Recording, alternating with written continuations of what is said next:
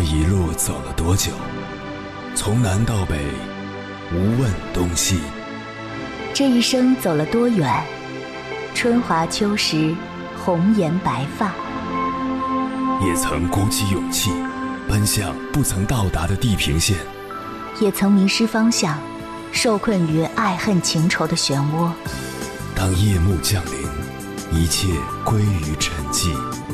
有人正迎着月光，踏遍千山万水，为你而来。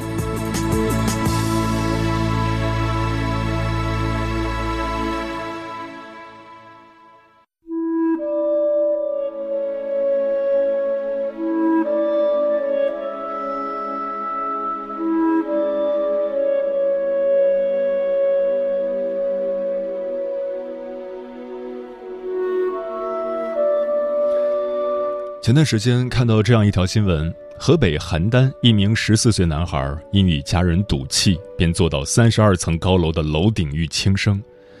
民警赶到现场后，考虑到当时情况紧急，便兵分两路：一位民警在男孩一侧不断劝说，吸引他的注意力；另外两位民警则趁男孩不注意，一人搂住男孩的腰，一人抱着双腿将其救下。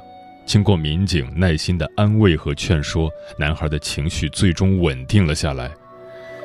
有网友评论道：“十三四岁正是孩子最叛逆的时候，骂不得，打不得，家长一定要控制好自己的情绪啊！”这让我想到了另一条新闻：有个刚上初二的男孩与父亲发生口角冲突之后，喝了点酒的父亲一怒之下拿起一个手办模型就往地下砸。男孩看见自己珍藏多年的手办碎了，忍不住再次顶撞父亲，没想到父亲干脆把儿子房间里所有的模型砸个稀碎。男孩望着屋子里一片狼藉的模型碎片，哽咽落泪。第二天，已经清醒的父亲，没有为昨天失控的举动感到愧疚，反而警告孩子：“如果以后再顶嘴，就把你所有热爱的东西都毁掉。”父子俩为什么争吵？从新闻中不得而知，可是用毁掉孩子热爱的东西来对付孩子的顶撞，作用令人怀疑。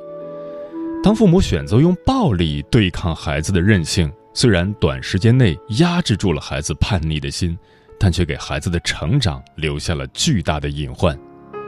我们以为这是战胜了孩子，其实却失去了孩子的爱与信任。在这样的对峙下，没有人会是赢家。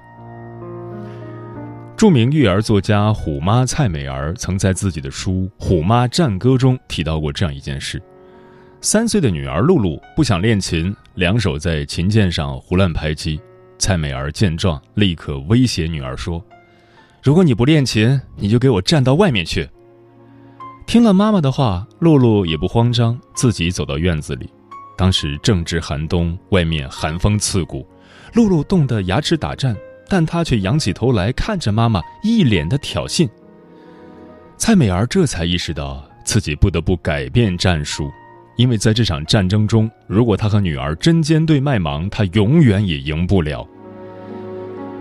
不管是哪个阶段的孩子，父母越是压迫威胁，越是会激起孩子的叛逆。孩子在用叛逆来表达他们的不满，以此提醒家长。要及时调整自己的角色和教养方式。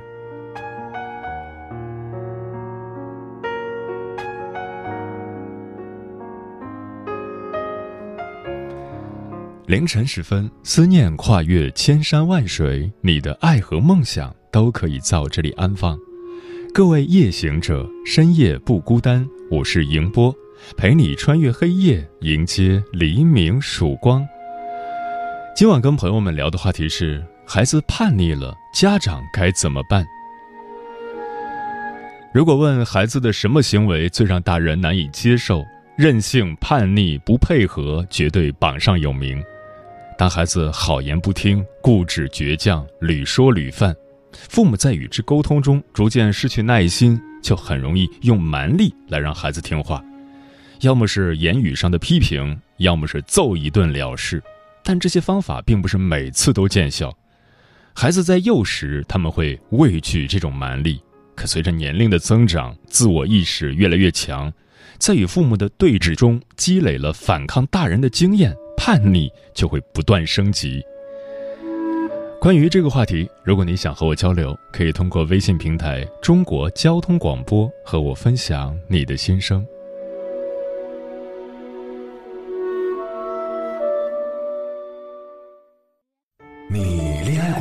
结婚算俺都有孙子了。呃，一直都单身啊。爱过。你有梦想吗？我希望多拉点生意，给孩子攒点钱。年轻的时候想当个舞蹈家。当然有啊，不过我只想给自己打工。我一直想开个花店。你走过千山万水吗？跑了二十多年车，哪儿没去过呀？我也是个旅游达人，山山水水都看过。还没走过，不过呢，我想以后是不是能够环游世界？追星算吗？从一个城市跑到另一个城市。那你呢？我爱过，有梦想，此刻依然在路上，跨越千山万水，奔赴与你在深夜的心灵之约。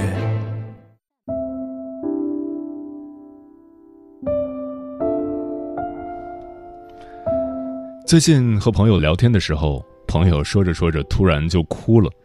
他说：“这一年来，为了孩子，他已经处在崩溃的边缘了。孩子才上初二，但是不知道为什么性格变得非常古怪。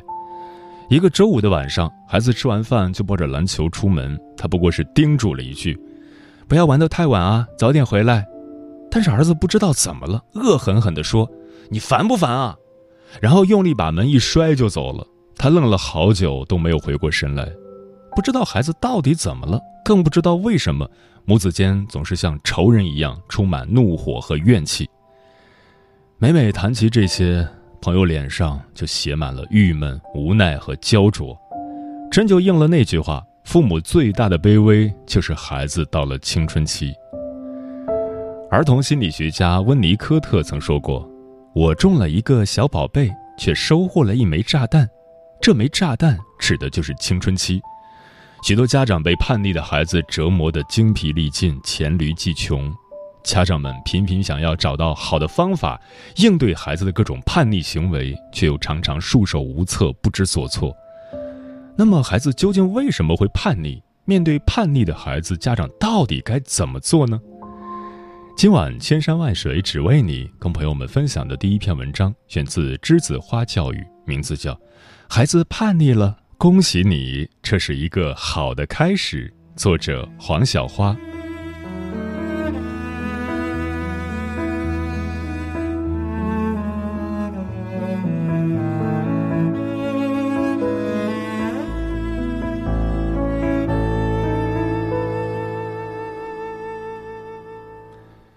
随着孩子从小学进入中学。成长上对应从儿童到青少年，孩子就进入了青春期这个特别的阶段，而青春期似乎总是和叛逆、对抗、情绪化和冲动联系在一起，让父母一下子不知道该如何与孩子相处。父母们都在疑惑：平时挺乖的孩子这是怎么了？究其原因，是他们的大脑发生了变化。青少年的大脑和成人不同。人类大脑的成熟是一个复杂的、不断发展的过程，大脑各个部位的发育时间是有先有后的。比如情绪脑，情绪产生的来源，出生时就能成熟运转，产生愤怒、恐惧等本能情绪；理智脑负责调节和控制情绪，四岁完成第一阶段发育之后，还要经历一个漫长的成熟过程。而对青春期的孩子来说，正因这种发育上的不均衡，造成了理智和情感之间的冲突。在这一阶段，孩子的神经元数量会迅速增加，神经元细胞之间的联系也会逐渐加强，因此孩子会莫名烦躁。在感知情绪方面，一个青春期的孩子已经和成年人相差无几，但另一方面，孩子的前额叶皮层发育尚不完全。人类大脑的前额叶皮层占整个大脑皮层的百分之二十九左右，是大脑的执行控制中枢，负责计划、决策、控制冲动等影响人的性格和行为。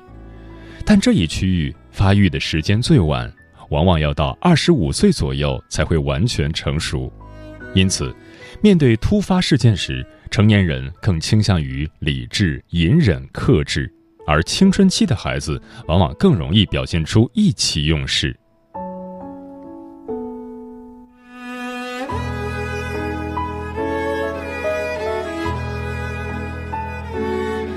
你相信吗？叛逆是一个好的开始。青春期的一个重要特点是生理发育成熟认知能力提高。叛逆的产生需要以这两者为基础。叛逆说明孩子生理上成熟了，变得更聪明了，才有跟家长反抗的资本。叛逆是孩子生理成熟和思维水平提高的结果，是孩子成长的表现。所以说，叛逆不是一件坏事，而是一种成长和进步。就像我们前面讲到的，青春期的孩子脑发育的不均衡，使得青春期孩子容易产生情绪问题。他们在自我同一性的探索过程中，会经历自我怀疑、混乱、矛盾与冲突，对自己在生活中的角色感到困惑、怀疑，这自然就加剧了青春期的情绪问题。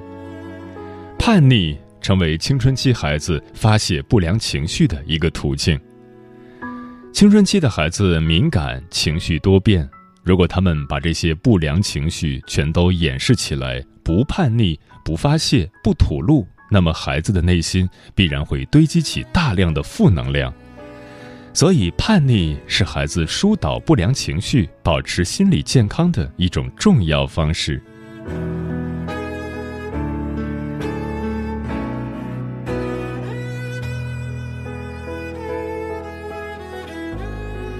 很多家长一听到“叛逆”这两个字，头就瞬间大了，但我却不这么看。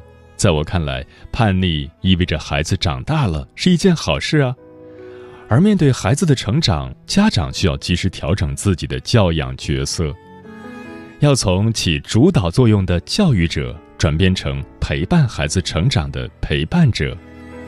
陪伴就意味着以孩子为主，父母处于非主导地位。就意味着一种无言的支持和认同，意味着一种平等的朋友关系。青春期的孩子出现叛逆问题，其实也是在用一种方式提醒家长要及时转变教养角色，提示家长前期家庭教育的失误所在，也是家长改变教养方式的重要契机。青春期孩子的叛逆行为主要有三种类型，家长可以针对孩子的情况来对症下药。一、暴躁型，对父母、老师的要求剧烈反抗，经常跟父母吵架或发脾气，有时跟父母冷战。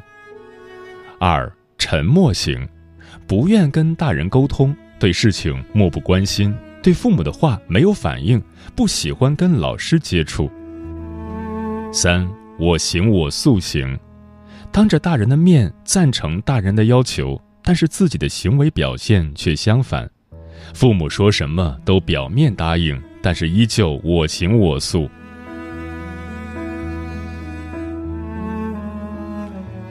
对不同类型的叛逆行为，父母可以采用不同的应对方式。对暴躁型叛逆的孩子，不要硬碰硬。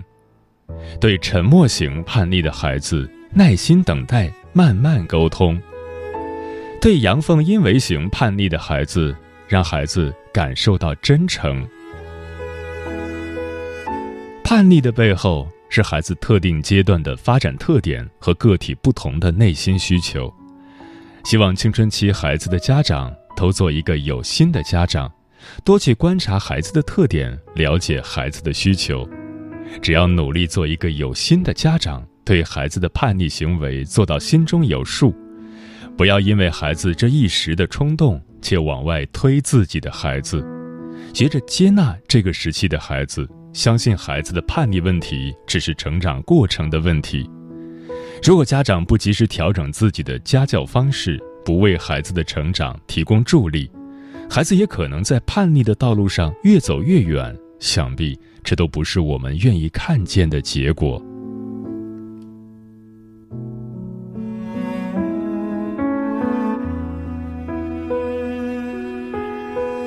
有些家长可能会问：这个时候的孩子就像头老虎，摸不得、碰不得，我们怎么办呢？在找到这个答案前，我们不妨先来听一个小故事。两个即将成年的孩子分别向他们的父母提出要搬到外面去住的要求。一个孩子的父亲说：“你是不是舒服日子过腻了，家里容不下你了？好好给我待着。”另一个孩子的父亲却说：“你真的想好了？那需要我帮什么忙吗？”不同的态度引发的结果也截然不同。反对孩子搬出去的父亲，不但没能阻止孩子从家庭中走出，还和孩子发生了深深的矛盾。支持孩子搬出去的父亲，反而使孩子留了下来。第一个孩子听到父亲那么武断地阻止他，觉得在家里也是没有意思的，不如早些搬出去。而另一个孩子，当他提出搬出去住的时候，父亲不但没有阻止，反而问他需要什么，这让他感到了亲情的温暖，觉得其实在家里也挺好，于是决定不搬出去住了。孩子有了独立的想法，渴望摆脱对父母的依赖，其实是可喜可贺的事情。如果他凡事都依靠父母，那才是令人担忧的事情呢。一个孩子渐渐长大成人，仍然啃老，仍然依赖依靠父母，没有独立生存的能力。老父母怨声载道，骂孩子是废物、不争气，但也无济于事。孩子已经被养废了，这样的啃老族并不在少数。想让孩子们真正独立起来，就要舍得放下父母的传统的权威的角色，也只有暂时脱开了父母的角色，才能以一个人的态度去面对另一个人的挣扎。有许多父母担心，这样的教育会不会就是放纵，任其为所欲为了呢？其实我们一点都不必担心我们的孩子不受制约，正如前面的例子中所显示的，真正的制约并不完全需要强权或是威严，反而是压制的手段更容易让孩子为了叛逆而叛逆。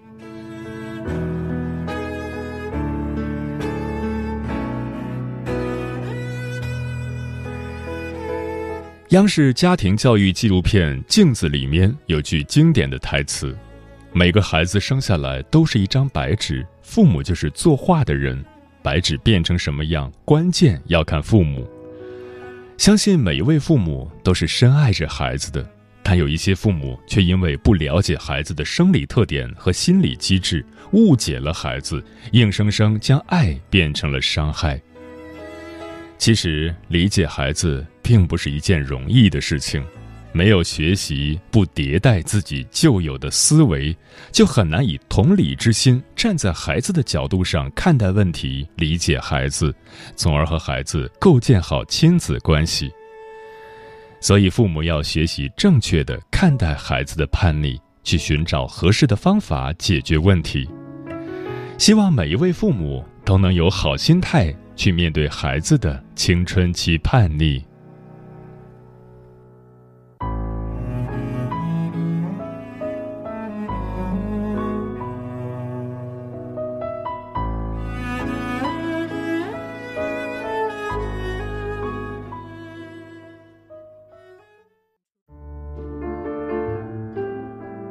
思念叫望穿秋水，有一种记忆叫刻骨铭心，有一种遥远叫天涯海角，有一种路程叫万水千山。千山万水只为你，千山万水只为你，正在路上。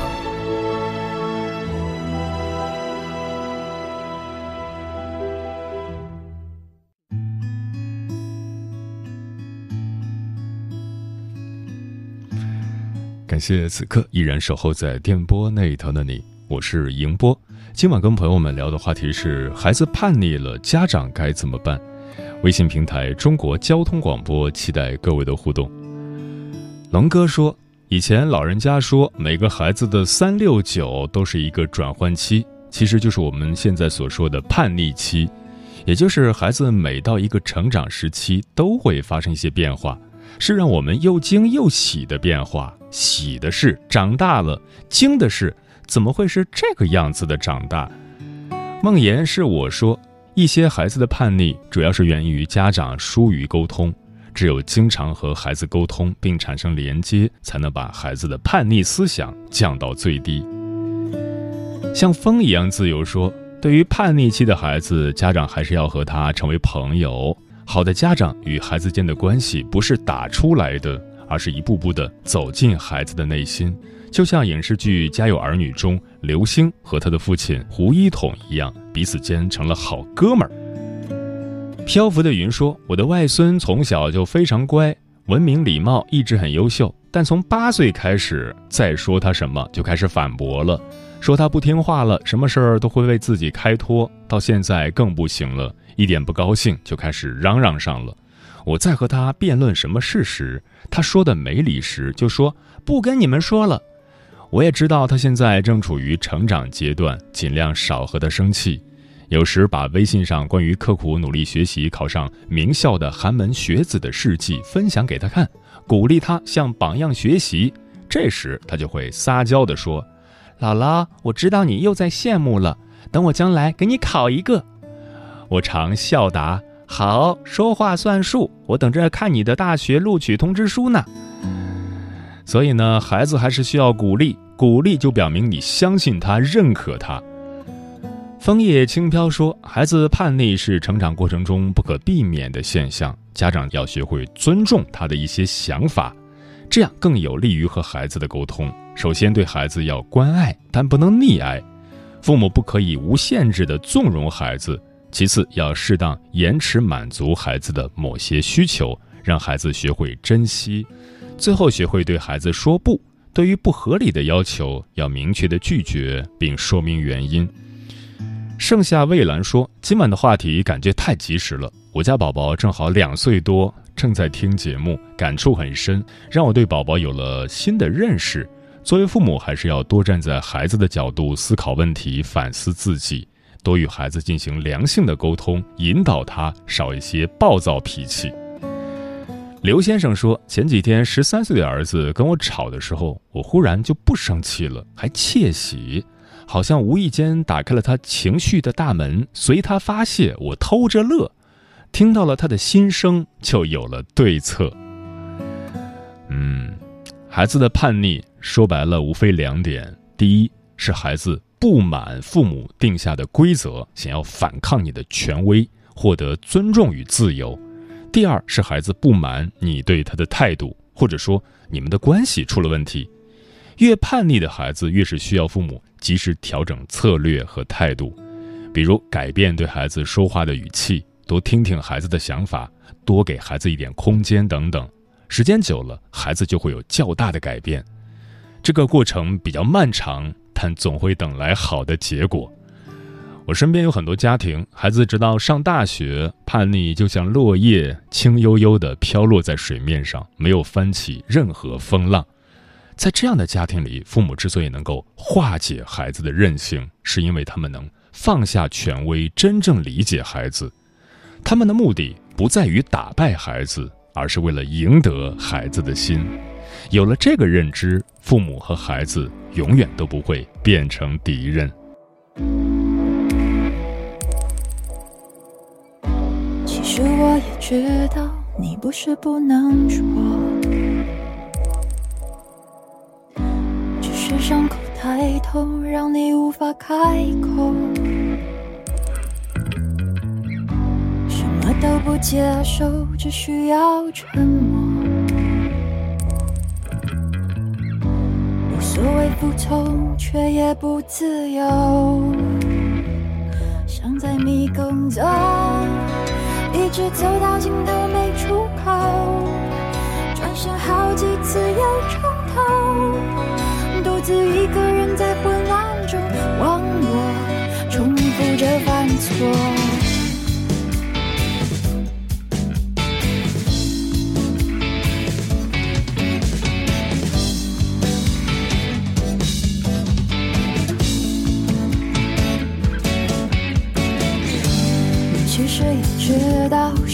却不敢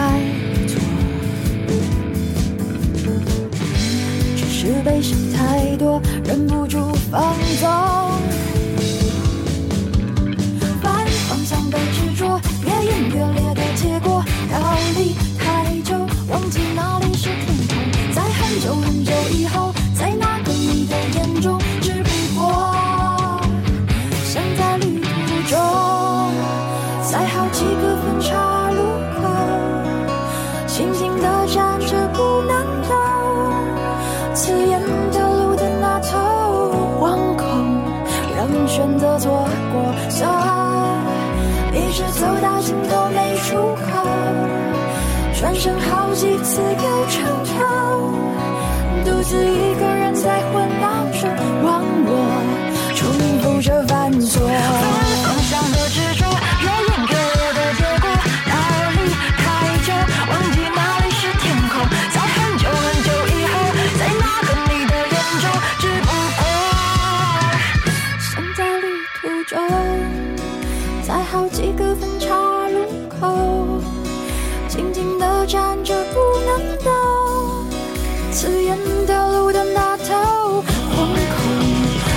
选择错过。